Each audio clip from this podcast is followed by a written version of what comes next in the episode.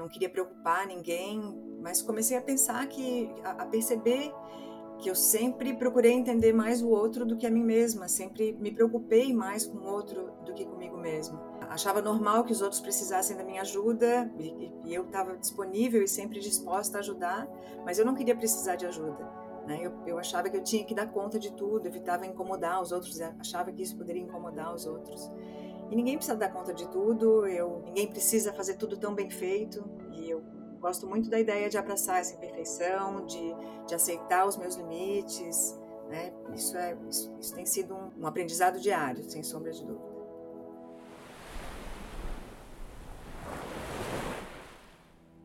Essa é Maria Cristina Galotti, a Kita, mãe de Anitta, irmã da Letícia e da Juliana, filha de Eta e Paulo. Kita é administradora de empresas e servidora pública da Receita Federal. Ela foi diagnosticada recentemente com câncer de mama e já está em tratamento. Eu sou Luciana Branco e esse é o Que Sei de Mim, criado especialmente para o Movimento Infinito. O movimento foi criado há cinco anos por Tom Almeida e promove conversas sinceras sobre a vida e a morte. Uma vez por ano, o movimento faz o festival que leva o mesmo nome, com uma programação super especial que temos a honra de fazer parte nesse 2022. A gente aqui sabe que a consciência da finitude pode ser uma grande professora para a vida, e vamos falar sobre isso nessa série especial. O caminho do autoconhecimento exige muita coragem. Eu gosto de dizer que não há pílula mágica. O que vale é o que você sabe sobre você e como você age na sua própria vida e no mundo a partir do que você sabe. Bem-vindos ao Que Sei de Mim, edição especial do Movimento Infinito. Bem-vinda, Kita. Que bom ter você aqui depois de tantos anos que a gente se conhece, por uma conversa sincera num momento tão especial e delicado da sua vida. Eu que agradeço, Luciana, adorei o convite para participar de um, de, uma, de um projeto tão especial, uma ideia tão especial. A ideia é que a gente está aqui tomando um cafezinho, como se eu estivesse em Florianópolis. Vou contar aqui para quem nos ouve. Eu cresci dos 8 aos 18 anos, eu morei em Florianópolis e eu sou uma amiga de infância da Letícia, que é irmã da Kita. Então, tudo que me remete a essa fase da minha vida me deixa o coração muito quente, porque eu brinco que eu fui forjada olhando esse mar e ele está aqui comigo o tempo inteiro. E todas as vezes que eu me relaciono com as pessoas que fizeram a minha infância e adolescência em Florianópolis, eu me eu encontro o meu lugar mais doce na vida. Então, de verdade, é um prazer muito grande falar com você. que tá. Vou te convidar então assim, para você contar um pouquinho e a gente estabelecer aqui um acordo super sincero, que você fala só o que você tiver vontade de falar, a gente não precisa ter certezas, a gente está fazendo uma fotografia desse momento, dessa sua fase da vida. Quando foi que você recebeu o diagnóstico de câncer de mama? Então, eu recebi no dia 24 de agosto. É um momento que marca muito, né? Aquela uma sensação muito estranha, é, Luciana. Eu estava numa reunião virtual e num intervalo eu fui é, conferir o diagnóstico, conferir a, a, o resultado da biópsia. E aquelas palavras carcinoma invasivo me atacaram, assim. Eu tentei voltar para a reunião, mas não foi impossível, né? Meu cérebro pausou. Claro. E, e, era uma coisa que você. Então, assim, o teu cérebro pausou, você consegue voltar? Porque eu, eu, imagino que é um. São palavras que nos colocam em suspenso, né? Você consegue voltar e contar um pouco mais dessa sensação física dessa, dessa palavra? É. Na hora eu, eu percebi a, a, gravidade. Eu não tinha muita certeza, mas eu percebi a gravidade. E eu, só que eu não sabia o que fazer. Eu estava exatamente no lugar onde eu estou agora, eu, eu levantava da cadeira, eu pegava o celular para falar com alguém, eu sentava, lembrava de respirar, porque por vezes eu parava de respirar, entrava no Google para ter certeza né, daqueles termos, levantava de novo, soltava o celular, sentava, enfim, foram alguns minutos nos quais é, realmente parecia que o, que o, que o chão tinha aberto sabe? O céu fala-se muito nisso, né? O chão abriu e o céu fechou. Tem, é uma sensação muito muito real nisso. Física, né? Muito. Física, é. Eu tenho uma filha é, de 10 anos e o meu primeiro pensamento foi: que bom que foi comigo, não foi com ela. Olha. Sabe? Porque eu, é, é, é muito difícil lidar com isso, então, ao, ao, mesmo tempo que aquilo ali passou rapidamente pela, pela minha cabeça, que bom que foi comigo, a minha primeira preocupação eu lembro que foi com os meus pais, né? O quanto eles ficariam preocupados e especialmente a minha mãe, o quanto ela pensaria por que que foi com uma filha minha e não comigo mesmo, né? Eu sei uhum. que ela sempre sentiu todas as nossas dorezinhas, tudo que tudo que a gente passa, ela sofre com, com todo mundo, então sem sombra de dúvida, se tem alguém que eu pensei na hora, foram eles e a preocupação que eles teriam, e eu ter certeza né, de, de, de passar por tudo aquilo, de, de, de, enfrentar tudo aquilo da melhor forma para que eles também não sofressem, porque afinal é, eu, eu adoeço, mas adoece todo mundo ao meu redor, né? Todo mundo, todo mundo se abala, não é? Não tem como ser diferente. Com certeza. A gente vai voltar um pouco para essa questão, acho que desse sintoma que é familiar e é das todas as das relações de amor que se tem em volta, mas eu gostaria de te perguntar um pouquinho antes do diagnóstico, meses antes, anos antes, se você tinha alguma intuição sobre isso, algum sonho, se antes de ler um laudo, de uma certa forma, existia uma quita aí dentro que sabia disso. Olha, eu sempre fui muito atenta à saúde. É, eu me cuidava bastante, ia ao médico frequentemente, fazia check-ups, qualquer dor ou qualquer mal-estar, é, é, eu, eram investigados. Eu procurava sempre ter mais qualidade de vida. Já tive na minha vida mil coisinhas, como infecções, dores, muitas dores de cabeça, até que eu descobri uma alergia à proteína do leite. E depois disso, é, me sentia muito bem, realmente melhorei bastante. Mas os check-ups continuavam. Eu acho que algo que eu lembro muito era de pensar que se alguma coisa me acontecesse, eu ia descobrir no início. E talvez isso fosse uma intuição, né? Eu, eu não. É, eu, uh, fora isso, assim, se, uh, fico pensando que eu descobri, eu descobri o nódulo uh, depois de um alerta do meu namorado que sentiu um carocinho. Já era período assim de fazer de fazer ultrassom, mamografia, fui fui correndo para a ginecologista, fui fazer os exames, deram inconclusivos, e é, então eu parti para biópsia. Mas o resultado demorou um pouco, então eu estava apreensiva. Mas não acho que fosse uma apreensão diferente a outras que eu, que eu, que eu já tinha tido quando os resultados foram, foram é, é, é mais tranquilos, né? Então, de qualquer forma, me, me pegou super de surpresa, não foi Uh, não tive nenhum, nenhum sinal a mais naquele momento específico. É, ontem eu tá, ontem não, na quarta-feira, então há dois dias, eu estava é, entrevistando como parte desse podcast o professor da minha pós-graduação de análise junguiana chamado Valdemar Magaldi. E a gente conversou sobre psicossomática, uma conversa que eu convido você a escutar e todo mundo que está nos escutando a também escutar. É, Jung falava uma coisa que é radical e é muito bonita, e todas as vezes que a gente fala de finitude, tem essa beleza, né? É radical e é bonito ao mesmo tempo. A gente vai ter que conviver com essa com a complexidade da existência.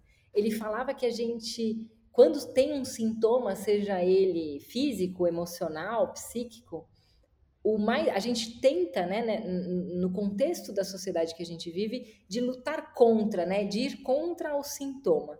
E ele convida de forma radical a gente colocar o sintoma ao nosso lado e entender o que, que ele está te falando. Eu acho que é super cedo, porque tudo isso é muito recente na sua vida. Mas você tem conseguido tentar ou ter algum diálogo com isso? Porque eu? Porque você já me falou aqui que bom que não foi com a minha filha, que bom que não foi com meus pais. Olha, que engraçado porque de vez em quando alguém me pergunta isso, né? Ah, me pergunta ou não, na verdade comenta, né? Ah, porque deve estar te passando pela cabeça, por que contigo? E não me passa tanto. Uh, talvez em alguns momentos eh, de, de, de, um pouco mais de sofrimento, assim, eu lembro de depois de colocar o catéter, voltando da anestesia, eu estava muito, muito abalada emocionalmente e, reclamei, até a Lete que estava comigo, e reclamei, eu disse, caracoles, olha tudo que eu vou ter que passar ainda, meu Deus do céu, por que isso tudo, né? Mas se eu for falar contigo sobre os sintomas que eu tenho agora, né, sobre as coisas que eu estou passando agora, porque aí eu não, nem sei, não, não, são sintomas, né, porque no fundo eu acabei não sentindo uh, nada diferente para o que estava, para o que veio me acontecer É claro que agora eu tenho eu tenho que lidar com, com, com o que está acontecendo. Eu fiz uma, né, fiz mastectomia bilateral, então tive uma cirurgia muito grande.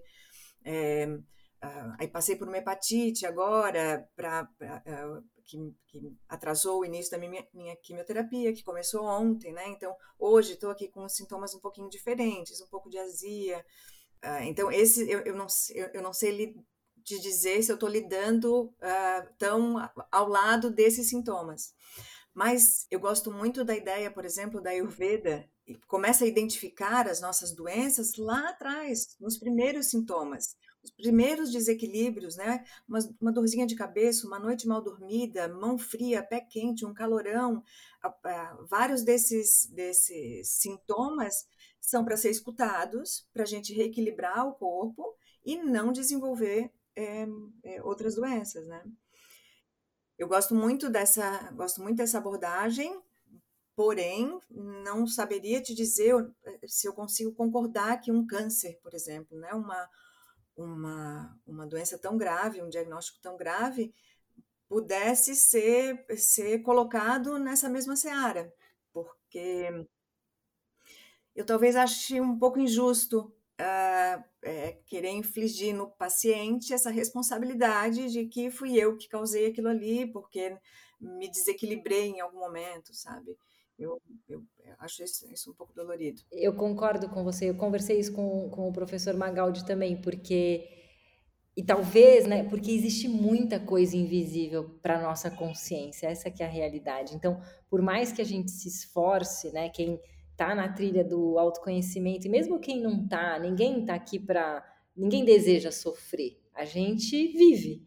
E a gente vive no melhor do que a gente pode viver e coisas acontecem na vida de todo mundo. Como que a gente lida com o que acontece, eu acho que diz muito sobre a vida que a gente tem. E, enfim, eu sinto muito pelo, pelo teu diagnóstico, porque eu acho que é, é um. E, e, ele sempre vem né, com, uma, com um significado muito grande na nossa sociedade, né? embora a gente saiba que os números são super positivos de tratamento e de, de, né, dessa transformação possível numa doença dessas é, mas é, um, é assustador, não tem como dizer que não, né? E, nem tem, e eu concordo com você, não tem como responsabilizar o, o doente da situação que ele se encontra. O que eu acho que dá para fazer, e eu acho que o convite que o professor Magaldi faz e que eu, eu gosto é assim, tá, e aí, o que, que a gente faz a partir disso? Como que uma parte nossa que se adoeceu precisa morrer simbolicamente também, não só fisicamente, materialmente, porque você está num tratamento para que essa parte doente morra, né? É, mas essa parte simbólica do que talvez possa ter adoecido também.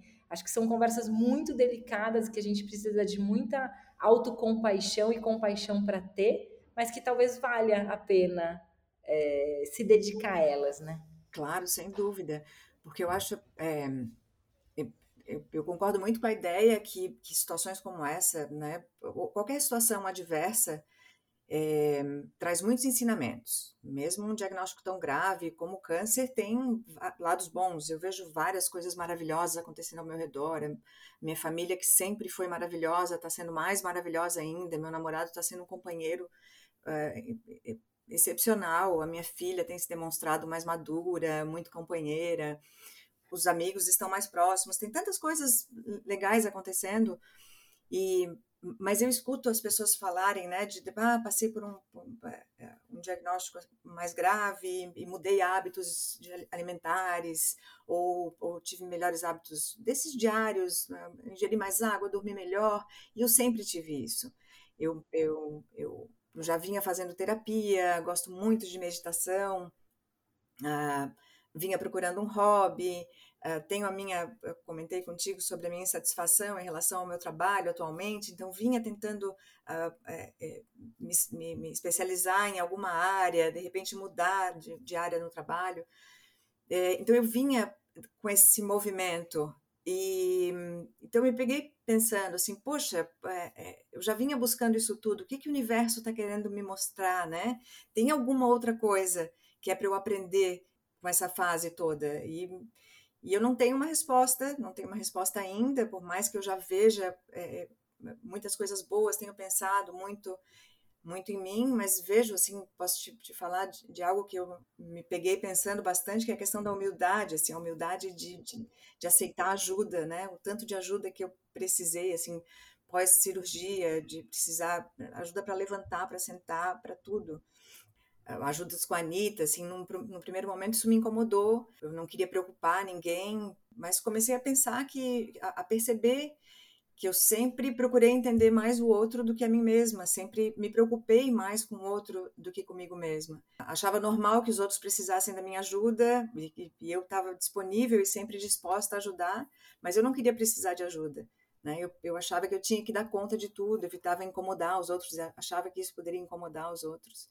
E ninguém precisa dar conta de tudo, eu, ninguém precisa fazer tudo tão bem feito, e eu gosto muito da ideia de abraçar essa imperfeição, de, de aceitar os meus limites, né? Isso, é, isso tem sido um, um aprendizado diário, sem sombra de dúvida.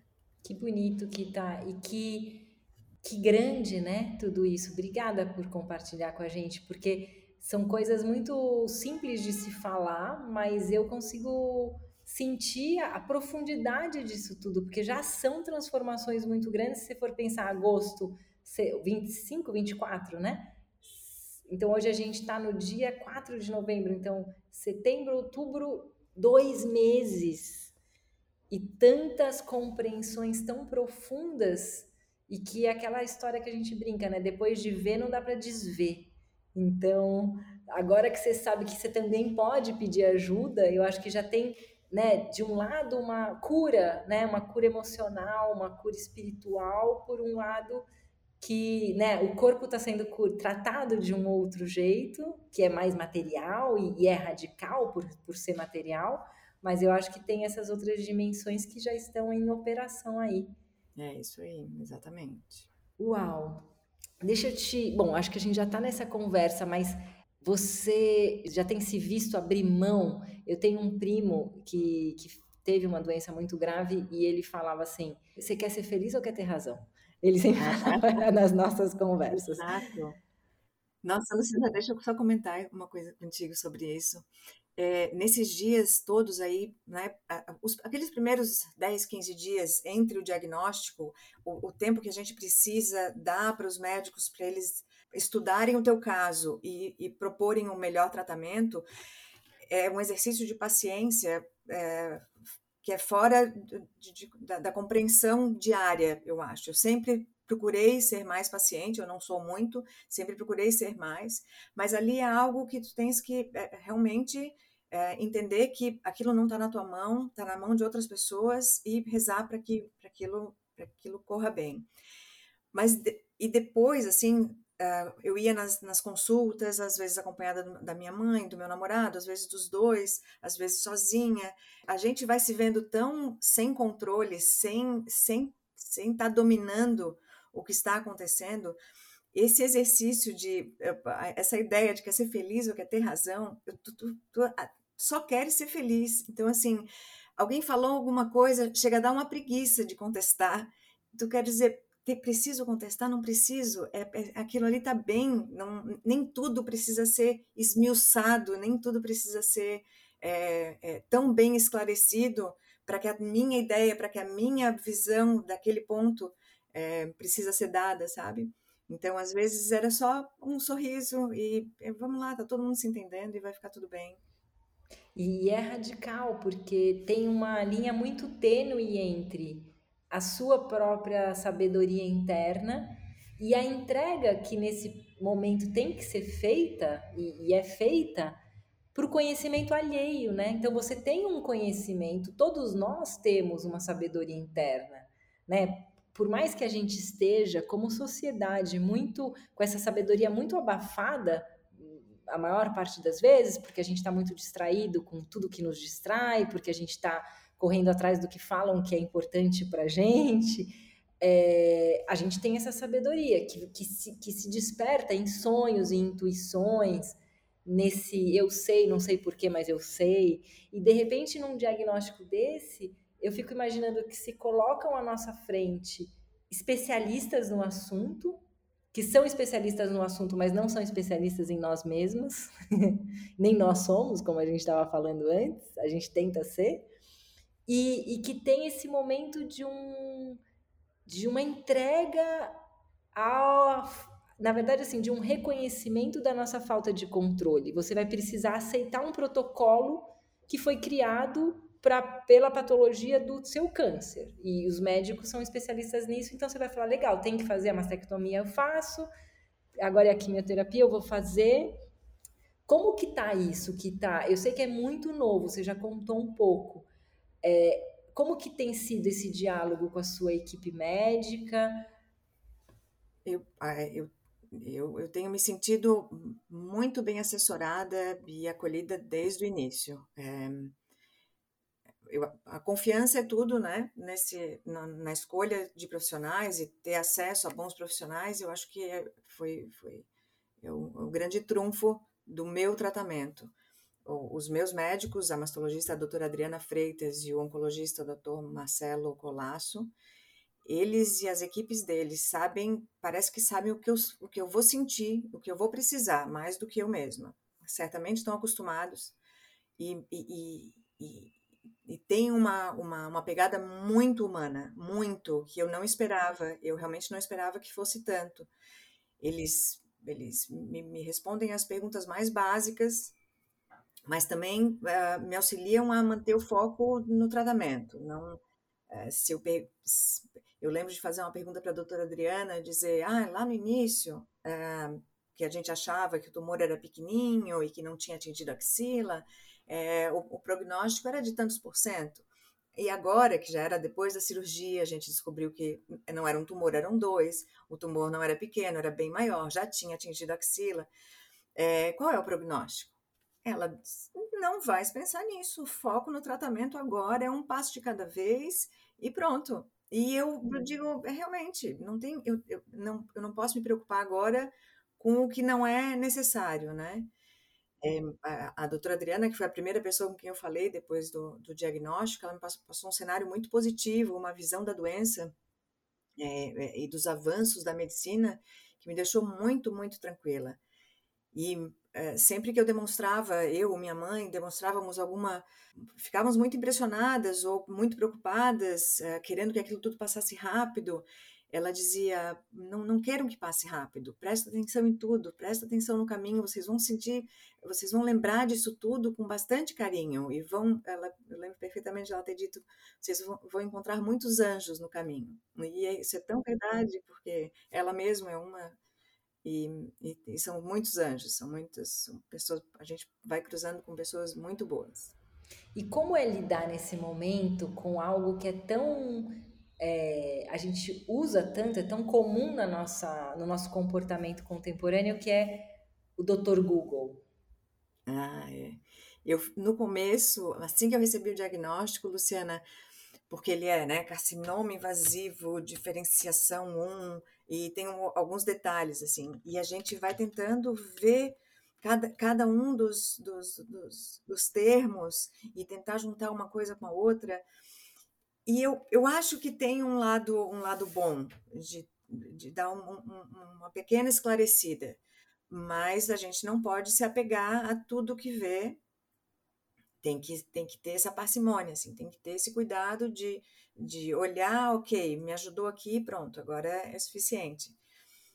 E mais, mais do que o Dr. Google, o conselho da doutora Adriana foi que naquele primeiro momento em que o, o meu tratamento estava sendo é, definido para que eu não ficasse falando com outros pacientes que tiveram câncer, porque cada caso é um caso muito, muito particular. Então, a, a decisão de uma pessoa ou a decisão do médico de outra, de outra pessoa é, vai ter levado em considerações vários fatores. E, e numa conversa né, rápida, num telefonema, eu não vou estar considerando todos esses fatores. E, e aí isso era, isso foi um conselho que eu que eu segui, especialmente depois de, de ter conversado com alguém e saído cheia de, de apreensões, porque uh, a abordagem tinha sido estava sendo muito diferente da minha, porque, sabe? Então eu, eu, eu, vi que isso realmente incomodava. E eu, o, o Dr. Google eu também, é, é, eu usei no início e logo parei. Usar com muita parcimônia, porque é isso, né? A gente pode ver as piores notícias, imagens e tudo mais. E tem uma coisa que o Valdemar também trouxe, que eu acho muito bonito, que é o paradoxo humano. Nós somos universais e nós somos singulares ao mesmo tempo. Então, por exemplo, eu falando sobre psicossomática com ele, eu falei, Valdemar, eu tenho até vergonha de te perguntar, mas dá para fazer uma tabela assim? Doença no ouvido significa tal questão emocional para facilitar? Ele falou, não, tipo, aí ele trouxe alguns exemplos, mas ele falou, é singular, o mergulho é individual.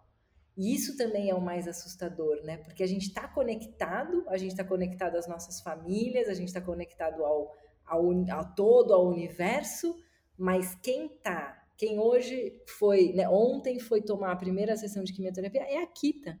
Não, não tem outra pessoa lá, tem, tá você sozinha ali, por mais que alguém esteja te dando a mão. E aí tem uma hora que, que a gente para de querer, é, de querer esse controle todo, sabe? Eu lembro que no começo eu, eu, queria fazer mil perguntas, eu chegava com uma lista de perguntas, o, o, o doutor Marcelo já dizia, vamos, vamos, vamos entrar nas tuas perguntas agora, vamos entrar na lista. E com o tempo eu fui parando de querer é, adiantar muitas das questões, sabe? Eu, eu agora é, fiz a minha primeira quimio ontem e vou, e vou descobrir os sintomas agora, né? É, em, em, princípio, os dias 3 e 4 são os dias que podem aparecer algumas algumas reações. Então, a quita amanhã só e depois é que vai descobrir se teve reação com a quimioterapia. Né? A maioria das pessoas tem isso, muitas pessoas têm aquilo, mas amanhã e depois é que eu vou saber. Hoje eu estou tendo um pouco de azia, amanhã de repente eu vou ter um pouco de enjoo e assim a gente vai a gente vai descobrindo. É realmente é muito pessoal. É um convite radical para a presença, né? Para o presente. Exato, exatamente. Você vivia muito projetando o que, que vai acontecer amanhã? É, sim, Isso, sim. sim. querendo controlar o que, que é, é, querendo controlar as possibilidades, né? Se me acontecer tal coisa, eu quero agir de tal forma. Se me acontecer daquele jeito, eu queria que fosse assim, né? É, pare, parece que ter controle me, me trazia uma segurança.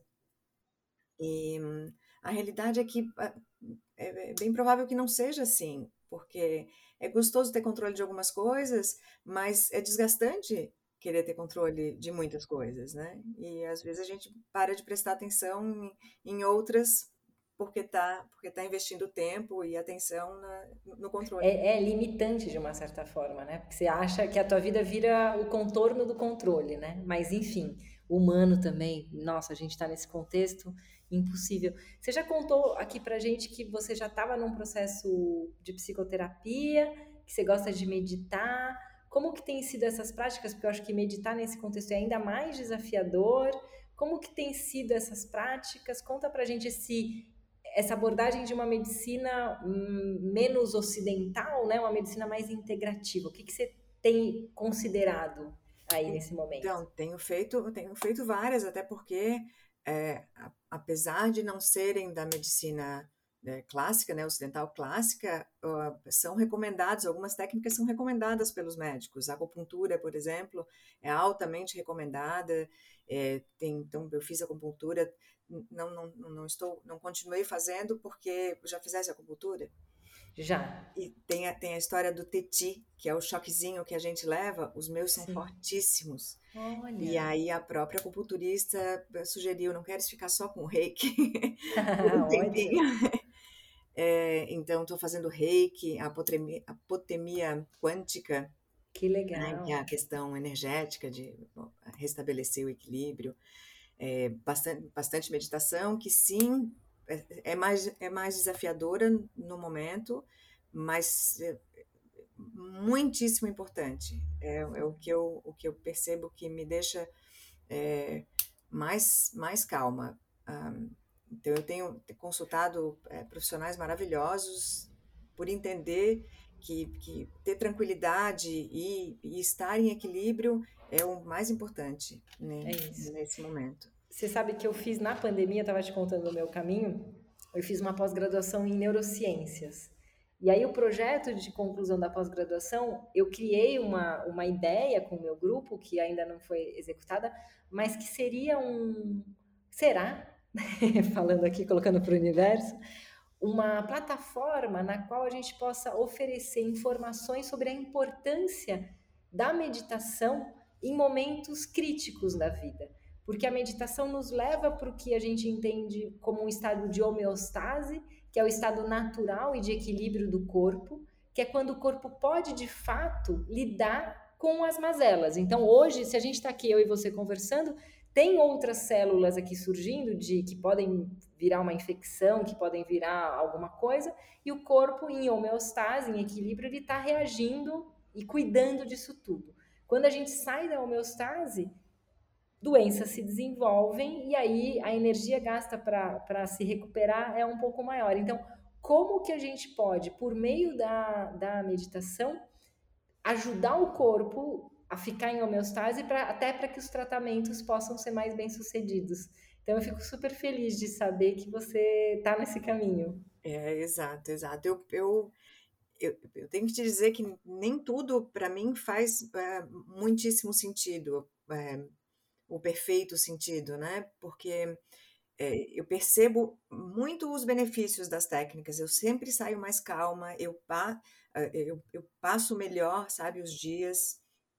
E eu, eu tenho procurado conhecer mais de algumas delas.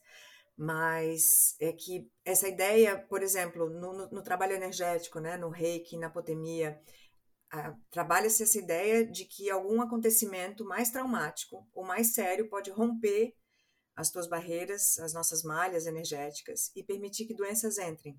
Algumas vezes até doenças de antepassados, né, que acometeram antepassados.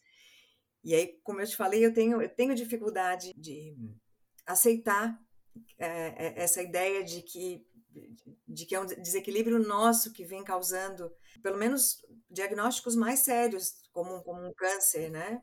É, eu, eu, esses, esses, essas doenças maiores eu, eu, eu tendo a, a aceitar mais como uma questão hereditária, uma mutação genética ou ou, ou, um mix com, com os hábitos de vida e tal. E é verdade que a meditação reequilibra. Eu acabo vendo ela como, como uma, uma ajuda para que a gente se mantenha saudável, né? E, e, e que para restabelecer também a saúde quando, quando alguma coisa como a que está me, me acontecendo acontece.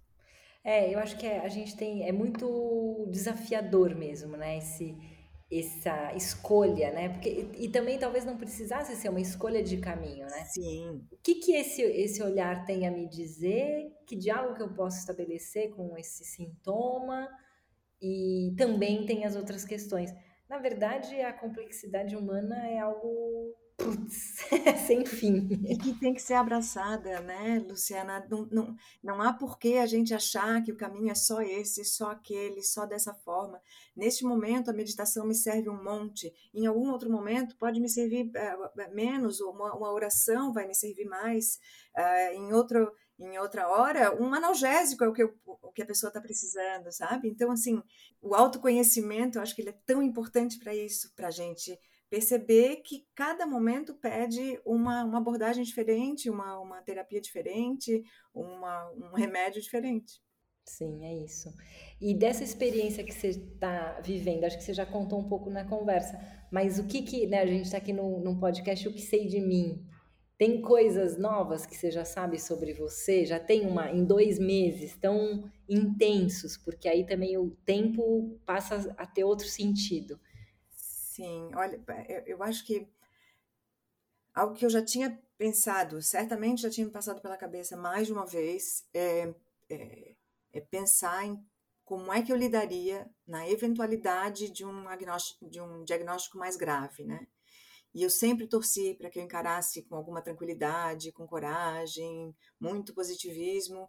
E é isso que tem acontecido. Eu tô, eu tô feliz por isso estar me acontecendo. É, meu pai ontem disse que eu estou passando por tudo com muita galhardia e eu adorei a escolha da palavra. Adoro, é. é. Que legal.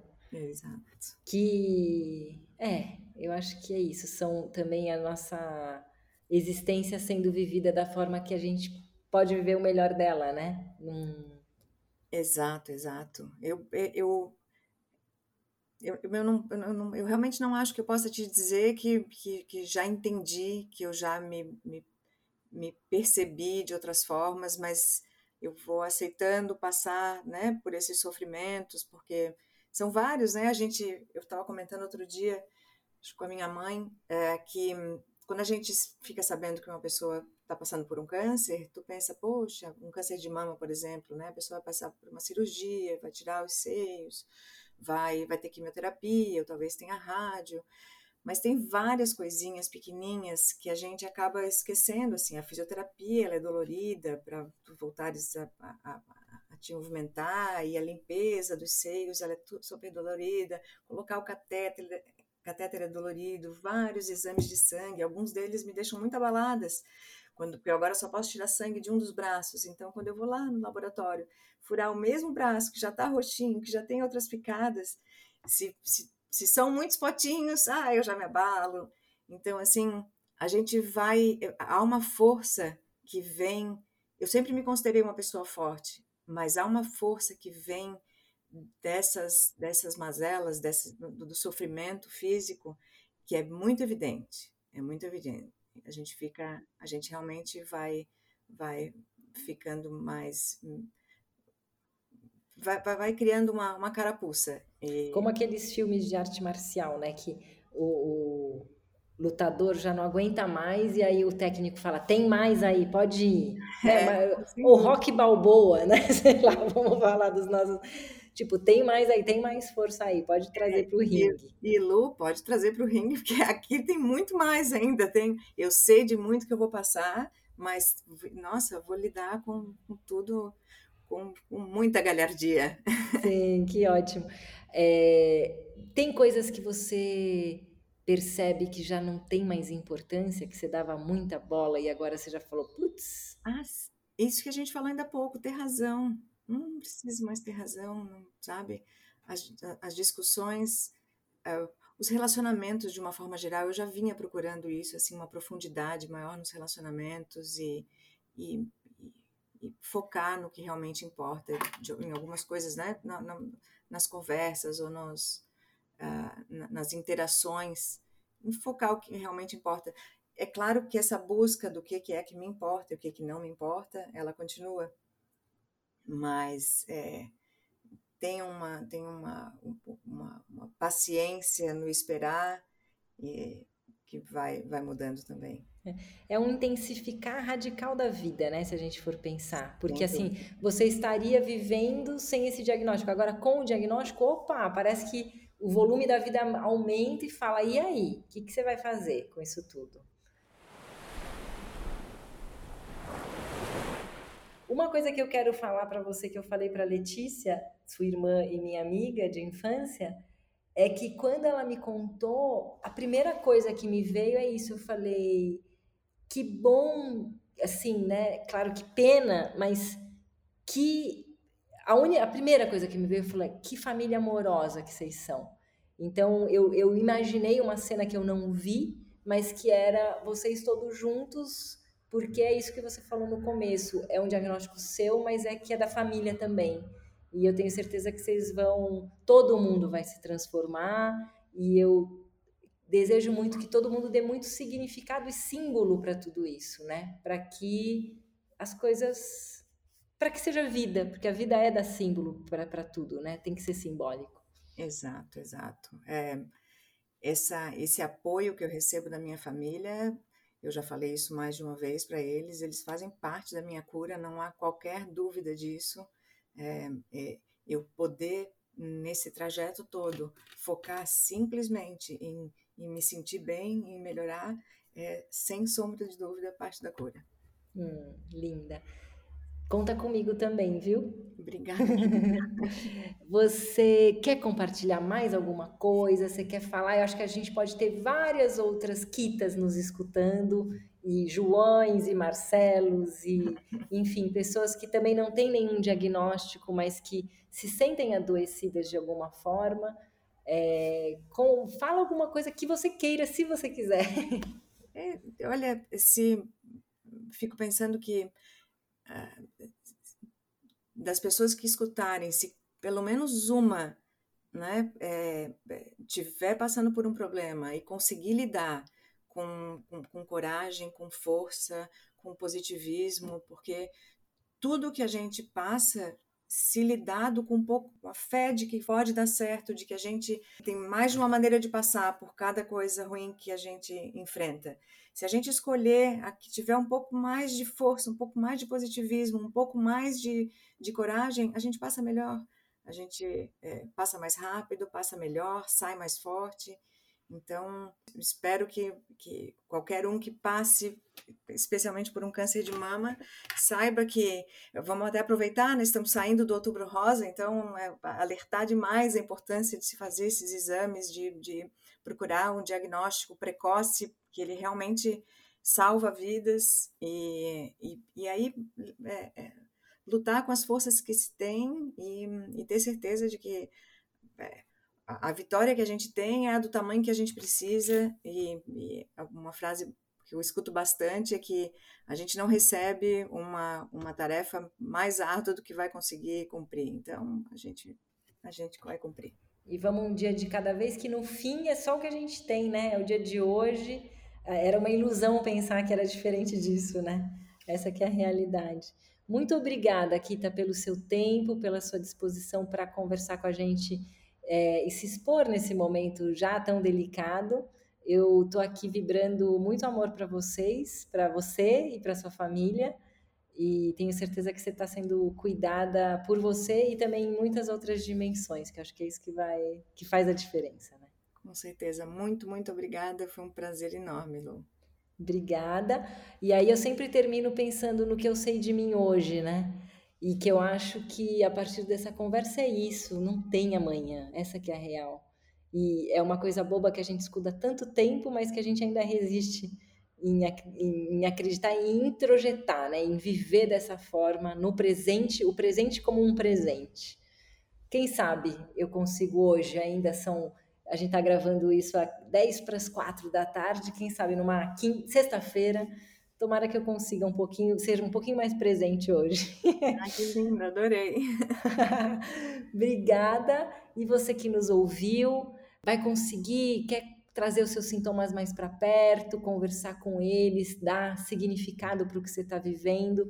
Compartilha com a gente, porque eu acho que a troca humana, ela também é curativa. Eu acho que se a gente consegue se vulnerabilizar e mostrar que está todo mundo, cada um com o seu diagnóstico, seja ele físico, emocional, espiritual, e fazendo o melhor que se tem para fazer, a gente não está fazendo só por nós mesmos, mas por todo mundo. Então compartilha com a gente nas redes. Obrigada e até a próxima conversa.